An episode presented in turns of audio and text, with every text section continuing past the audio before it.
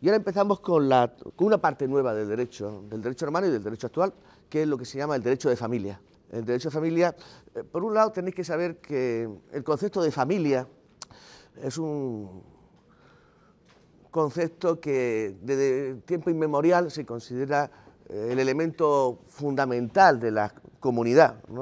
Deciros también que la familia romana es distinta a su concepción a la familia actual la familia romana era lo que se va a llamar básicamente la familia agnaticia. ¿Y qué era la familia agnaticia? Eh, debéis saber que existen dos clases de familias, la agnaticia y la cognaticia. Pues la familia agnaticia eh, va más allá del concepto actual de familia. Es una familia que está formada por personas que no tienen necesariamente entre ellos vínculos sanguíneos sino que hay también dentro de esa familia agnaticia personas que tienen una vinculación de índole político e inicialmente de índole sacral, religioso. En la familia agnaticia, pues grupo de personas que se encuentran bajo, y esta es la clave, las potestas de una única persona que es el pater familia. Y ese sometimiento al pater familia, pues podía ser, surgir de muy diferente índole obviamente podía ser por un, vínculo eh, biológico, es decir, por ser descendiente de ese pater familia, o por un vínculo de carácter jurídico, que ahora veremos. Hay distintos tipos de formas por las cuales una persona que no pertenece biológicamente a una familia se somete a la patria potesta de ese pater familia. Luego lo estudiaremos. Eh, lo que caracteriza esta posición preeminente del pater familia es la, enorme eh, diversidad de poderes que tenía el pater familia frente a sus, las personas que estaban sometidas a sus potestas. Vamos a ver ahora quién era la, base mínima de, esa familia romana. la primera persona, la, principal, era este pater familia cuyo sometimiento a esa potestad de los demás miembros daba carácter político a, la, familia.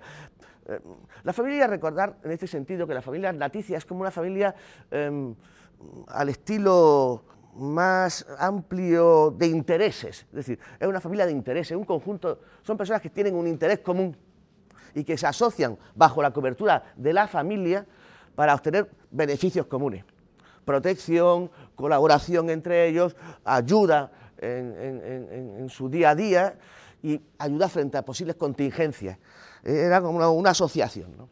Bueno, el de familia, luego había eh, gente que pertenecía a la familia por razón obviamente de nacimiento, por un vínculo biológico, ¿eh? que es lo que tenemos en nuestros días. Y luego nos encontraríamos también personas que pertenecen a la familia por razón de matrimonio. Eh, hay un matrimonio una clase de matrimonio que se llama el matrimonio cum manu, que es una especial, un, acto solemne, por lo cual la mujer, cuando se casa cum manu, pasa a formar parte de, la, familia de, de su marido y entrar o bajo la potesta de su marido o, en su caso, bajo la potesta del pater familia de su marido.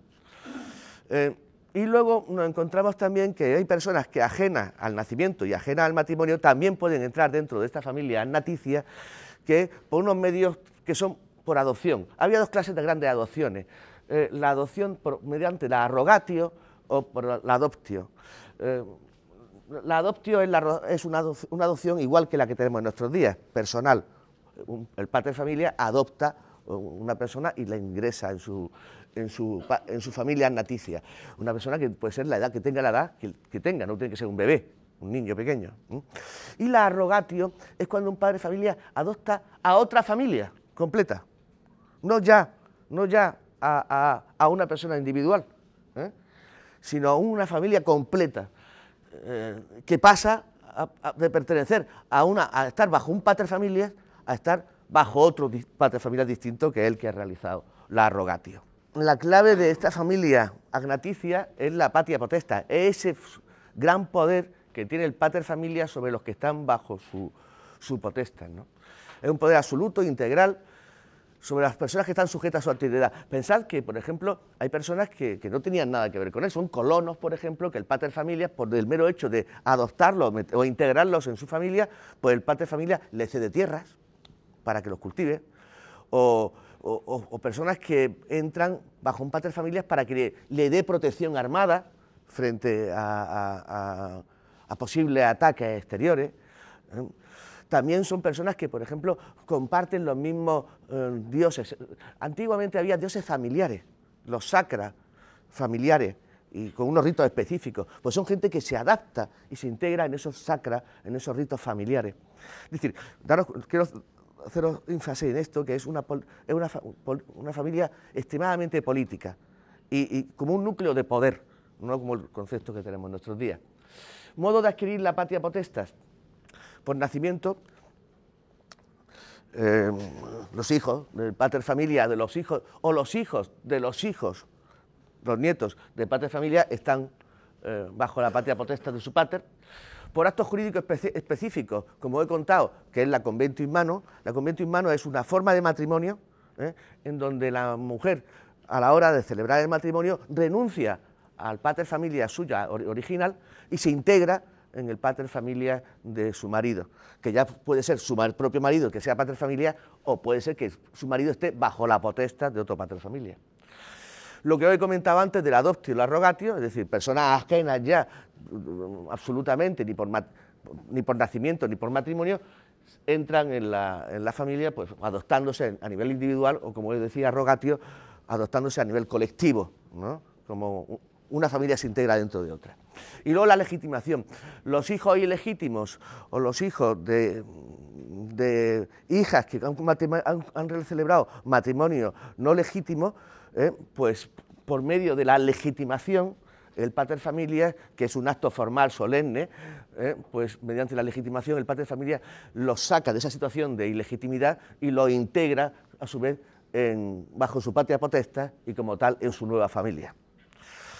Estos son los mecanismos más importantes. Bueno, el matrimonio romano mm, se puede distinguir, ya lo veremos con más detalle, distintas modalidades. Hay dos grandes grupos de matrimonio, el matrimonio con y el matrimonio sin manu. Ese elemento que es la manus, ¿eh?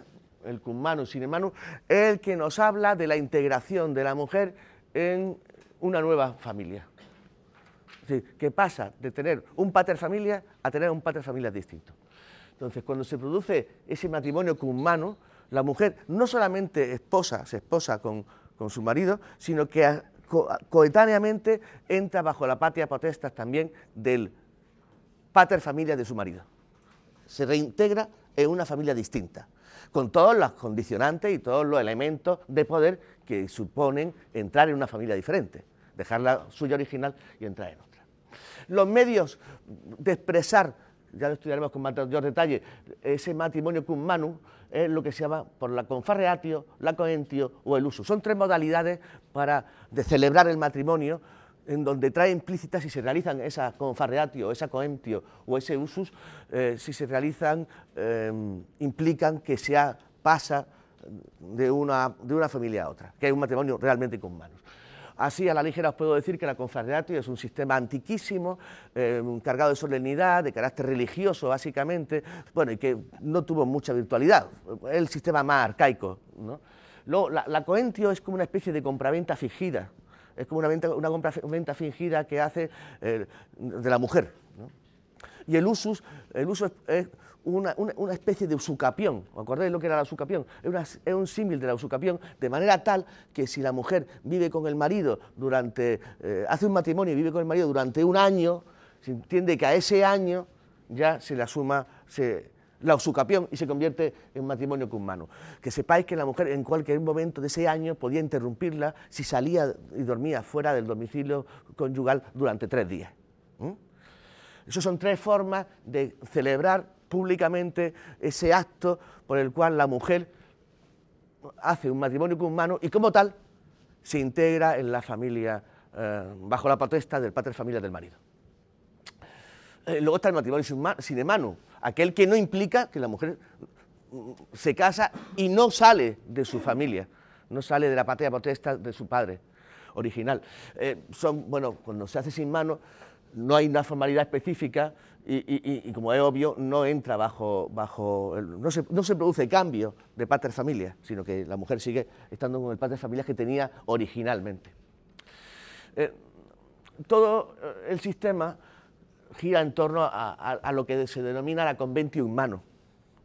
¿Eh? La conventio in mano eh, son los efectos, básicamente, que va a traer el matrimonio con mano. Evidentemente, el primer efecto es que si la mujer se casa con un pater familias, va a ocupar dentro de la estructura familiar de esa familia naticia que hemos hablado, la posición de una hija.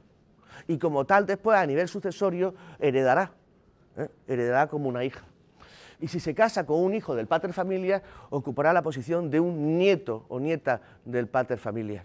Y como tal será considerado en su vínculo jurídico y como tal será considerado en su lista o cronología hereditaria. Claro, una vez que se produce ese matrimonio con mano o esta convento in mano, eh, em, se crea, se, rompe un vínculo annaticio, que es el que tenía la mujer con su anterior pater familia, con el pater familia original, y se crea un nuevo vínculo annaticio con el nuevo pater familia. Eh, y claro, cuando entra la mujer en, un grupo annaticio, todo su patrimonio va con ella y también se integra dentro de ese grupo annaticio. Pensás que inicialmente dentro de los poderes del pater familia era tener la propiedad de todos los bienes de la familia que, de los que estaban sometidos a su potestad. En el derecho romano podemos encontrar una evolución en cuanto al matrimonio y se distingue de una forma bastante clara lo que señalaría el matrimonio clásico del matrimonio posclásico y justinianeo. Eh, el matrimonio clásico, em, las condiciones, eh, no tiene, podríamos decir que no tiene el carácter tan contractual como tiene el matrimonio posclásico y justinianeo y nuestro matrimonio actual. La clave es la siguiente, eh, es la affectio maritalis y el consentimiento continuo. Fijaros que es una idea bellísima. El matrimonio en este sentido se convierte en una situación de hecho, no una situación de derecho. Es decir, en donde el consentimiento matrimonial se implica, se, debe dar continuamente.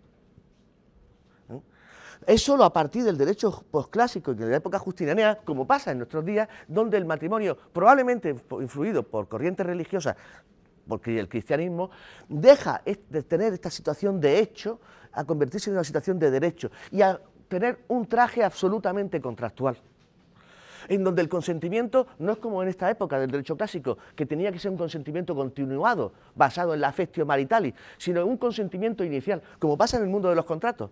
En la, mayoría de los contratos que había estudiado hasta ahora, no hacía falta dar un consentimiento continuado. El consentimiento era un momento único, al principio, al inicio del contrato, en el nacimiento del contrato. Bueno, pues como os decía, en el matrimonio clásico para que se dé el matrimonio hace falta que sean el consentimiento de un hombre y una mujer libre, que tengan el connubio, el connubio, el connubio es el derecho ius connubi, el derecho a contraer matrimonio, que estén legitimados legalmente para contraer matrimonio, la edad, ¿eh? y, que una, y bueno, y que entre ellos la edad eran 12 y 14 años, 12 para las chicas, 14 para los varones y, que entre ellos haya, y esto es fundamental, eh, eh, una, lo que se denomina affectio maritalis, es decir, una intención, una voluntad efectiva de vivir ¿eh? juntos y de una forma continuada. Una affectio maritalis continuada. Tanto es así que se puede decir que, que, el matrimonio dura lo que dura la affectio maritalis. Fijaros qué, bella es la idea. Es decir, el matrimonio dura lo, todo el tiempo que los cónyuges quieran.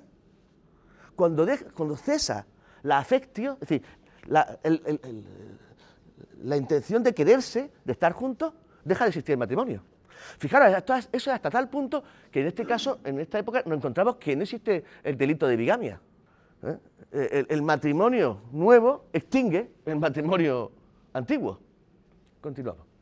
Requisito, el jus connubi, es decir, el derecho legalmente reconocido a que las personas, para poder contraer un matrimonio legítimo y que tenga los efectos de, matrimonio legítimo, porque evidentemente había gente que se podía casar sin tener jus connubi, pero lo que pasa es que ese matrimonio no era un matrimonio legítimo y como tal no traía las consecuencias que ahora veremos que genera un matrimonio legítimo. La capacidad para contraer matrimonio, evidentemente, si decimos que el, matrimonio se basa en el consensus, en la voluntad, lo que hace falta para tener capacidad es tener intelecto suficiente para poder dar de forma libre y consciente ese consensus. El primer elemento será la edad, para tener esa capacidad de edad, eh, la capacidad de edad serán, como he dicho, 12 y 14 años, dependiendo si es chica o de paro. Y luego eh, el consentimiento que se diga públicamente que se quiere casar. El consentimiento tienen que darlo los cónyuges, pero también tiene que darlo el pater familia de los cónyuges correspondientes. ¿Mm? Pero, pero, no se podía casar contra la voluntad del, del, pater familia. Tenía que dar el consentimiento. También, evidentemente, para dar el consentimiento, eh, hacía falta que la persona fuera capaz. Es decir, que no tuviese ningún trastorno mental profundo que, le, impidiera tener conciencia de lo que está, del acto jurídico que está realizando. Y luego que no se encuentre un consentimiento viciado. Es decir, los vicios del consentimiento podían ser por coacción, por violencia o por error. Podía haber un consentimiento viciado por error. Error en la persona o en las cualidades de la persona. Todos esos son elementos que vician el consentimiento. Que sepáis que esos vicios de consentimiento que os estoy comentando ahora son vicios de consentimiento que se encuentran recogidos en nuestro Código Civil. Y a su vez, en la legislación eclesiástica, eh, cuando se habla de, las posibles causas de nulidad del, matrimonio, o hablo nulidad canónica, en este caso, eh, son esos vicios de consentimiento también los elementos prioritarios que es de utilización para eh, promover la, nulidad de una unión canónica. ¿Qué efectos producía en, el, derecho clásico un matrimonio legítimo? Bueno, evidentemente que los hijos se convertían en hijos legítimos y ciudadanos romanos. Es importante que tengáis claro que del ciudadano romano siempre se tienen mm, libre, siempre se tiene también hijos ciudadanos romanos libres. Las afinitas, las afinitas son las relaciones nuevas que se crean entre cónyuges y las familias colateral de los cónyuges. Y luego, a, partir del que se ha realizado un matrimonio, un matrimonio legítimo, hay, tienen distintos efectos con respecto a los propios cónyuges, pero el derecho de sucederse uno a otro. Luego el derecho sobre la dote. Ya veremos lo que es la dote. La dote veremos que es una entrega de dinero que se hace inicialmente. Inicialmente la dote se hacía para compensar a la mujer de la pérdida de su capacidad adquisitiva hereditaria. Es decir, la mujer cuando se casaba con un mano y entraba en otra familia, ya no iba a heredar de su padre familia original. Entonces, para compensar esa falta de poder participar en la herencia de su padre familia original, biológico, pues se le compensaba económicamente con la dote. Después se pensó que la dote, además de esa función original, tenía la función de colaborar en el mantenimiento de los gastos familiares. Y tercero, y quizás más importante, es una garantía para que si la mujer algún día se ve rechazada por el marido, o expulsada o repudiada, tenga unos medios económicos suficientes como para poder valerse y reiniciarse en su vida. Luego, derechos sobre las bueno, luego sobre las donaciones nupciales. Veremos que las donaciones nupciales son bueno, es obvio, son regalos que se hacen entre los cónyuges y veremos que hay unos límites ¿eh? Eh, a estos regalos. Veremos que hay unas sanciones penales, claro, las sanciones penales básicamente, primero, no se puede obligar a los cónyuges que se declaren en contra como testigos unos de otros. Hay, hay también, em, y luego se acrecenta también, los actos de atentado entre los cónyuges tienen una gravedad, un plus de gravedad por ese grado de, familiaridad que hay entre ellos. Es decir, no, eh, una lesión a un cónyuge o, el mismo atentado de muerte al cónyuge, ah, lo veremos en, su época, en su momento, tiene una carga de pena mucho más alto que una lesión o, una, un acto de muerte a un extraño donde no hay ese vínculo el matrimonio. Luego el beneficio compentiae y no deber contra ellos. Es decir, el beneficio compentiae es que mm, no se le puede exigir al otro cónyuge más de lo que tiene. En caso de ruptura, en caso de pena, ¿eh? a un cónyuge no se le puede exigir que pague más de lo que tiene. Es decir, si la mujer le exige al marido 30 y el marido solo tiene 10, no se le condena a 30, se le condena a 10. Eso es el beneficio competencial. Significa que se hará un inventario de lo que tiene el marido y en virtud, ese, inventario será el techo de, su posibilidad de exigirle al marido. ¿no? puede superar ese techo. Ese es el beneficio competencial. Aunque, aunque legítimamente ella pueda exigir más, pero no se le exigirá más de lo que puede dar. Este escenario fantástico que hemos visto del matrimonio clásico, sustentado básicamente con eso tan bonito, ese elemento subjetivo que era la afectio maritalis, es decir, la intención de estar juntos, pensad que, toda su estructura se basaba en eso, en la afectio maritalis, la intención de vivir de una forma intencionalmente justa. ¿no? Eh, va por influencia básicamente del cristianismo, modificándose a un carácter más contractual.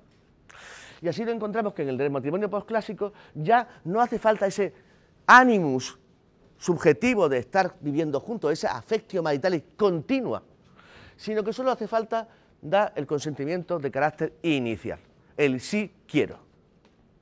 Ya a partir ahí el matrimonio es efectivo. Si después del sí quiero no hay afectio, el matrimonio, el matrimonio continúa.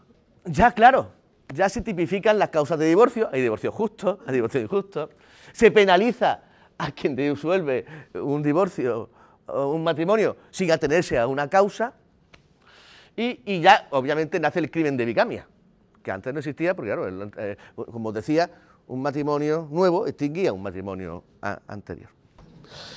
Bueno, impedimentos y prohibiciones matrimoniales. Eh, bueno, a partir del matrimonio se va a ir parentela y afinidad. Existe posibilidad